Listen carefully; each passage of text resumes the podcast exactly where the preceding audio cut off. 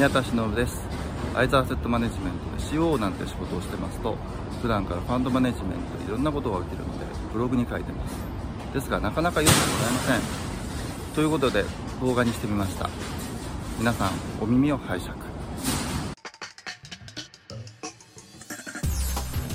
えーと、ハンニーズ法律務省弁護士のハンと申します。もともとあの中国の日本に行きましてあのアメリカに行きました。ヨーロッパの方、えー、またアジア圏に戻からやるぞみたいなところで適当にぜひカットで。する感じでいく はい。ということで、えっと、じゃあえーと、今回は、えーと、ハーニーズ法律事務所となんか日本語っぽい言い方しちゃってるけども、えーと、そこで、えー、とやってるユーチェンさんに来てもらいました、えー、と正確に言うとユーチェンファンさんですね。という言い方でいいかしら？それとも、はい、ハン・ユーチェンの方がいいの？どハン・ウセイ。ハン・ウセイの方がいいですね、に来ていただきました。本当にうちのオフィスに来てもらっちゃったので、えー、と背景がすごくなんなんですけれどもちょっと背景は見ない見ないで顔だけ見るようにしていただければなと思います。ということで、えー、とゆうちゃんさんありがとうございます。来ていただきまして。えっ、とまあこういうことをいつもやるとき大体私はまず自己紹介というかお仕事だったりとか、はいあとはファームでどういう仕事をしているのかっていうのを少し簡単にご説明いただくのがパターンなんですけどちょっとその辺お願いしてもいいですか？はいあえーと、ハンニーズ法律務省弁護士のハンと申します皆様よろしくお願いします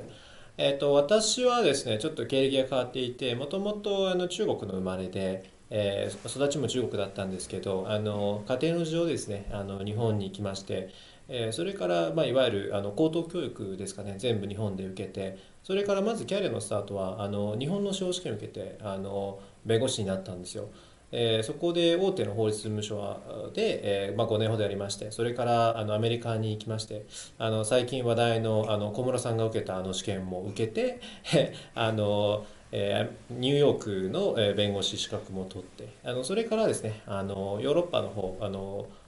えー、オーストリアのウィーン大学とあのドイツのあの法律事務所にですね1年間、えー、行きましてそれから、えー、2019年からあの、えまたアジア圏に戻ろうということで香港の方で、えー、オフショアの業務を始めました。で今の事務所はですね2021年の8月からあのパートナーとして参画しております。なのでまああの1年ちょっとぐらいですかね。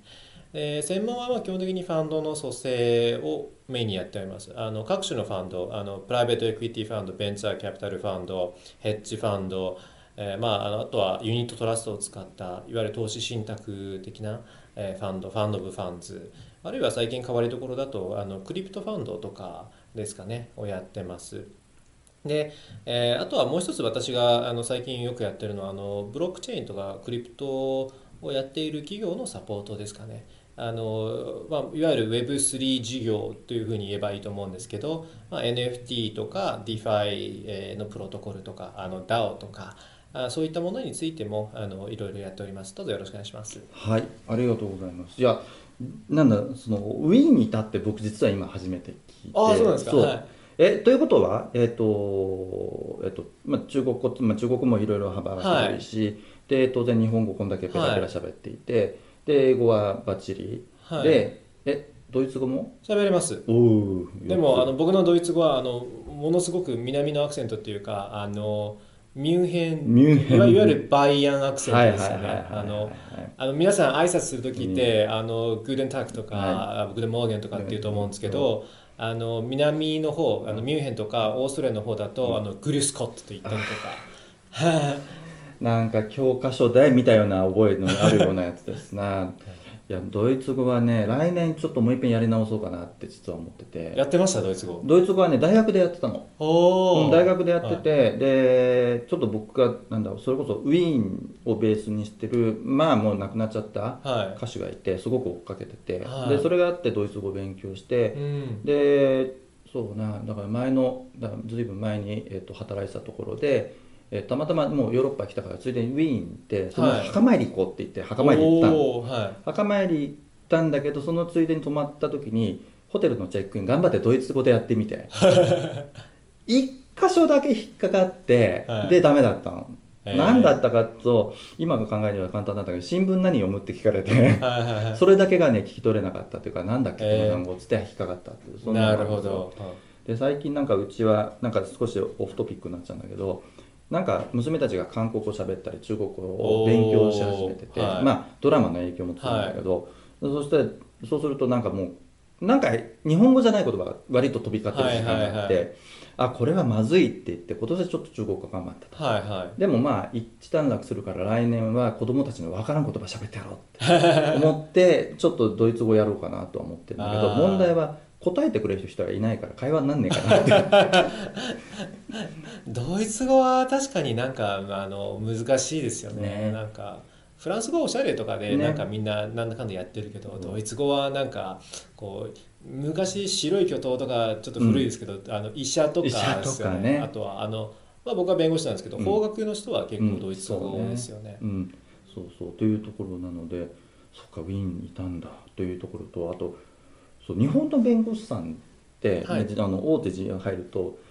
ニューヨーク取りに行く人本当に多いですよね。そうですね、ねはい、あれなんででしょう？カリフォルニアでもいいはずなんだけど。ああなるほど。あのそれはですねあのニューヨークが相対的にあの簡単だから、ね、簡単だから。分かりやすく言うと。あのカリフォルニアって意外と大変なんですよ、うん、あの一応、ね、えーと、全米で一番難しいとこだったのかな。あの僕なんかもうそもそもあの大学があのスタンフォードっていう、うん、あのもろに西海岸のカリフォルニア中のカリフォルニアにいるんですけど、それでもニューヨーク受けましたね。あのだから、えっと、カリフォルニアでプラクティスをしたい人は、うん、もちろんカリフォルニア受けるんでしょうけど、うん、そうじゃない人はやっぱりあのアメリカの法律というとやっぱりニューヨークが多いので、うん、あの費用対効果的にも、まあ、やっぱりニューヨークの方が多いですよね。ね。ダブルライセンスもいますけどね。あのニューヨーク受けて2年目に研修で暇だからって言ってカリフォルニア受けるやつもいますけどね。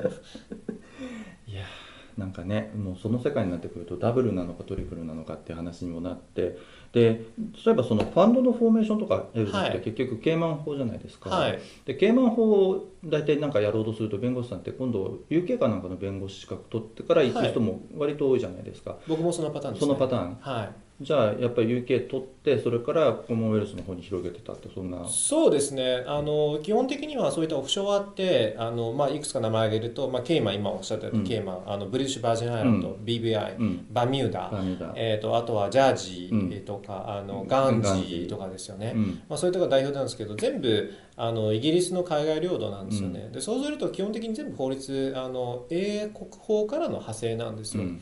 なのでやあのあとはあのちなみにですけどあのイギリスの資格持ってたら、うん、あのそこら辺の資格に自動的にコンバージョンってできるんですよ。だから僕はあのイギリス、まあ、イギリスという正確に言うとイングランド・ウェールズのソリシターの資格を持っていて、そこであのブリティッシュ・バージン・アイランドの資格はあのコンバージョンで取ってるんですよ。で僕の仕事はあの99%ケイマンなんですけど、うん、あのケイマンの資格を持ってない理由はケイマンはイギリスの資格があればコンバージョンできるんですけど、あの物理的にケイマンに行かなきゃいけな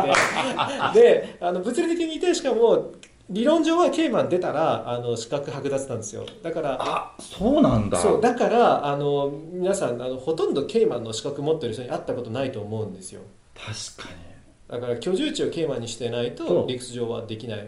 あそうだったんだ、はいだからいやまあ確かにいやいいとこですよ。あの、うん、ケイマンってやっぱりあの観光とかもいいんですけど、うん、でもあのその資格のためにやっぱケイマンで進めって言われると、あのなんか最初の3か月くらいは楽しいと思うんですけど、結構た結構大変だと思いますよ。いやちょうどあの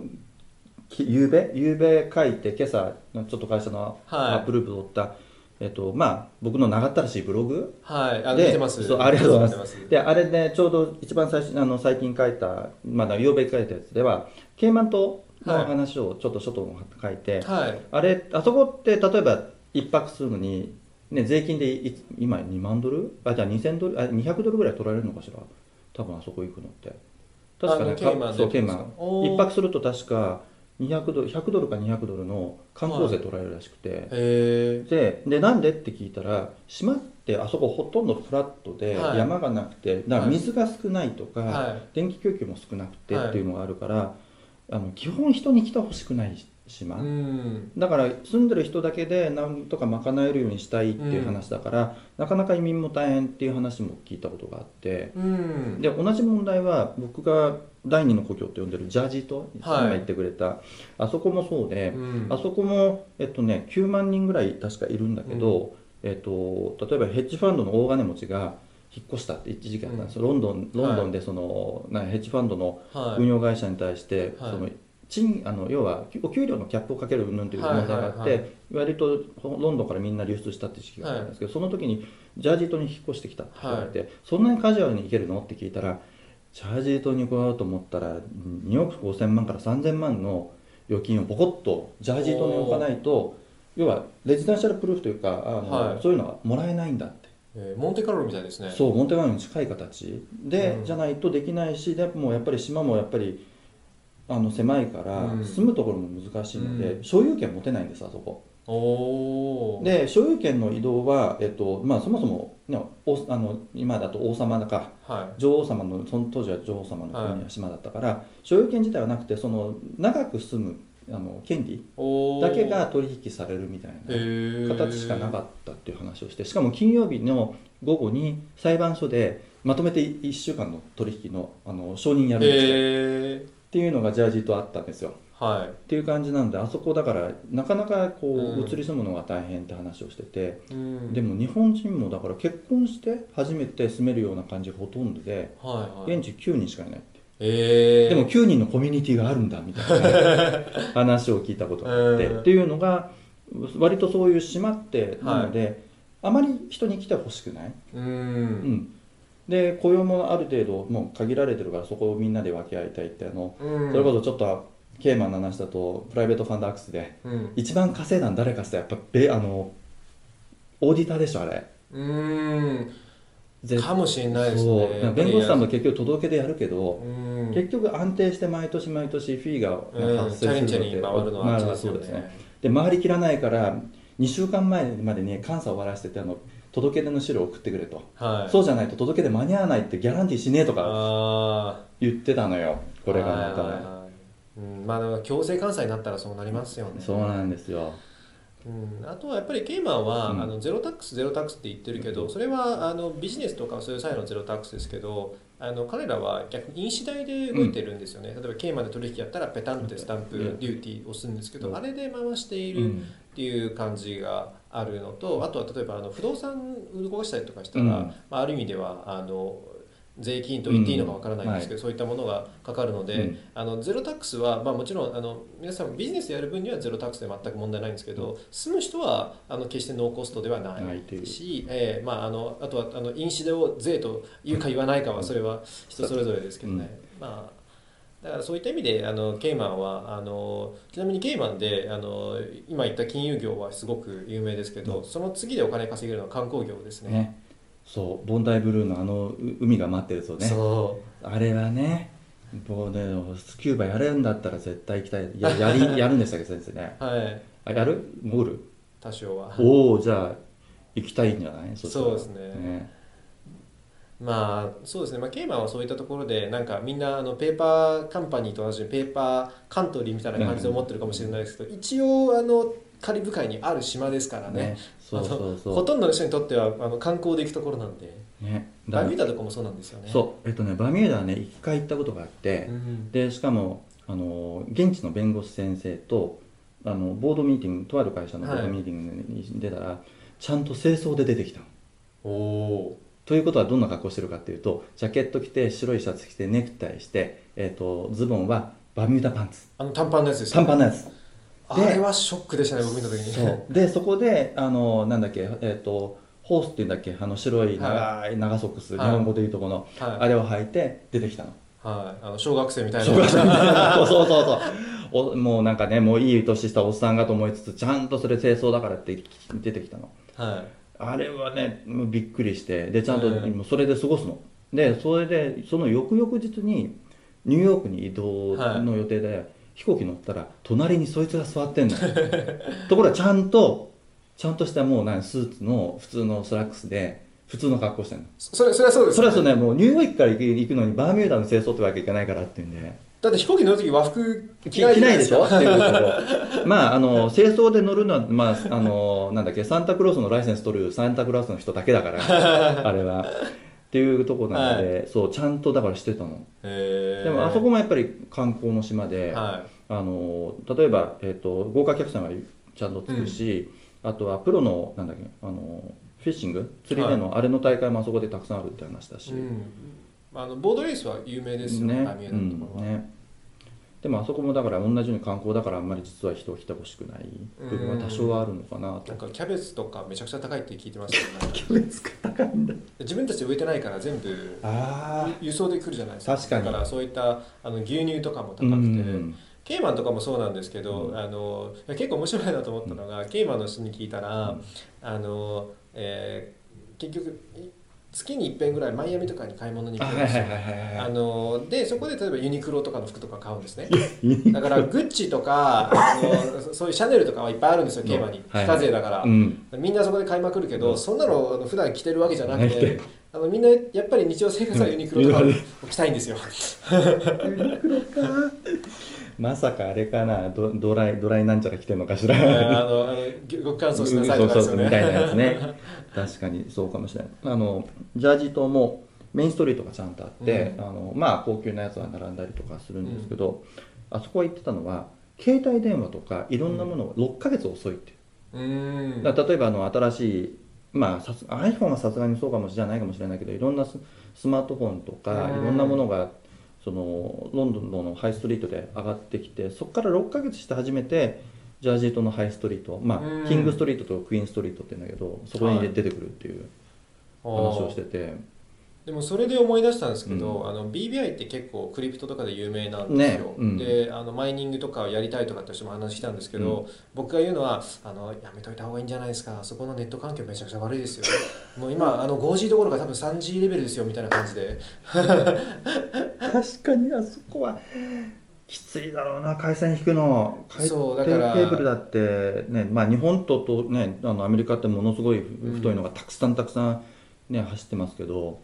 あカリブ海そんなに走ってんのかね、うん、だからやっぱりそういった意味でやっぱり離島なんですよね、うん、しかもやっぱり一般の人は普通の生活をしていて、うん、あのごく一部のそういった金融のプレイヤーがいるんですけど、まあ、それがあたかも全部のような見え方はしてますよね。あの僕もそうなんですけど、うん、やっぱり働いてるのはそういうところ。でもやっぱりそういったところで普通に生活してる人もいるしタクシーのうんちゃんとかもいるし道路工事ちゃんとやってるねお兄さんいるのよ。キャベツも買わなきゃいけないし嫌だしそうそうそうそう。あのー、それこそジャージー島のねあの、はい、ちょっと外れたところ、まあ、そもそも町自体島自体ちっちゃいところのちょっと離れたところなんかすごく